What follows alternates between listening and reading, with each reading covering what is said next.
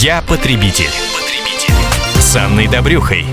Дачный сезон в самом разгаре, и мы продолжаем цикл программ, посвященный оформлению прав на загородные дома и участки. Самый актуальный вопрос мы будем разбирать вместе с представителем Федеральной службы государственной регистрации кадастра и картографии, замначальника отдела управления методического обеспечения и анализа в сфере регистрации прав и кадастра учета Росреестра Сергей Финадеев.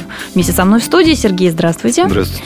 И очередная типичная история Светланы из Москвы. Я живу и прописана в Москве. В собственности по завещанию после смерти мужа имею дом и землю в деревне Московской области. И года два назад а, пришлось сломать прогнившую пристройку к дому, кухню, и на ее месте построить новую, такую же, но шириной на один метр больше. А также крышу двускатную переделали на ломаную, покрыли металлочерепицей. Как узаконить эти изменения? Основание для госрегистрации прав на создаваемый или созданный объект недвижимости является документы, подтверждающие факт создания такого объекта недвижимого имущества и содержащие его описание, и просто наличие документ на земельный участок, на котором расположен такой объект недвижимости, э, который не предоставляется в случае, если право на земельный участок уже ранее зарегистрировано в соответствии с установленным порядком.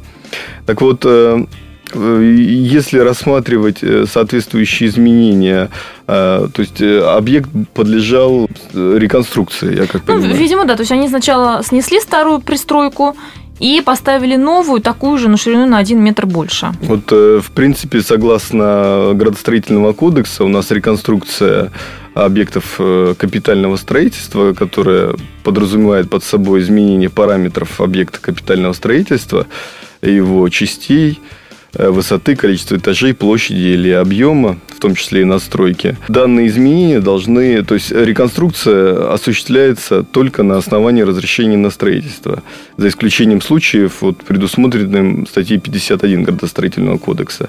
Э, согласно указанной статье, выдача разрешения на строительство не требуется, в том числе строительство гаража на земельном участке, представленном физическим лицу для целей, не связанных с осуществлением предпринимательской деятельности, и также для строительства на земельном участке, представленном для ведения садоводства и дачного хозяйства. Ну, то есть в данном случае получается, что у нас не требуются какие-то специальные разрешения на строительство, на да, реконструкцию и так далее. Извините, да, да mm-hmm. разрешение на реконструкцию не требуется.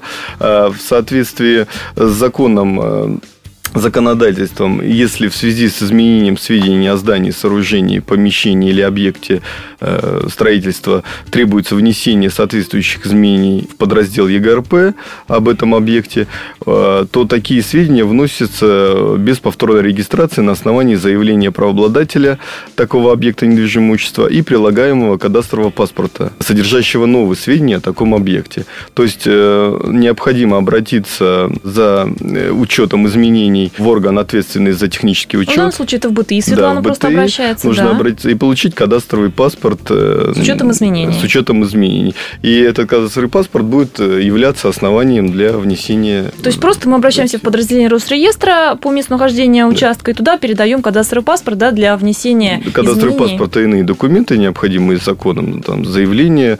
Э, и да, на основании этого уже получаем новое свидетельство на фактически фактический объем. Ну что ж, как видим, ситуация должна решиться достаточно просто. А с нами был Сергей Финадеев, замначальника отдела управления методического обеспечения и анализа в сфере регистрации прав и кадастрового учета Росреестра. Я потребитель. потребитель. С Анной Добрюхой.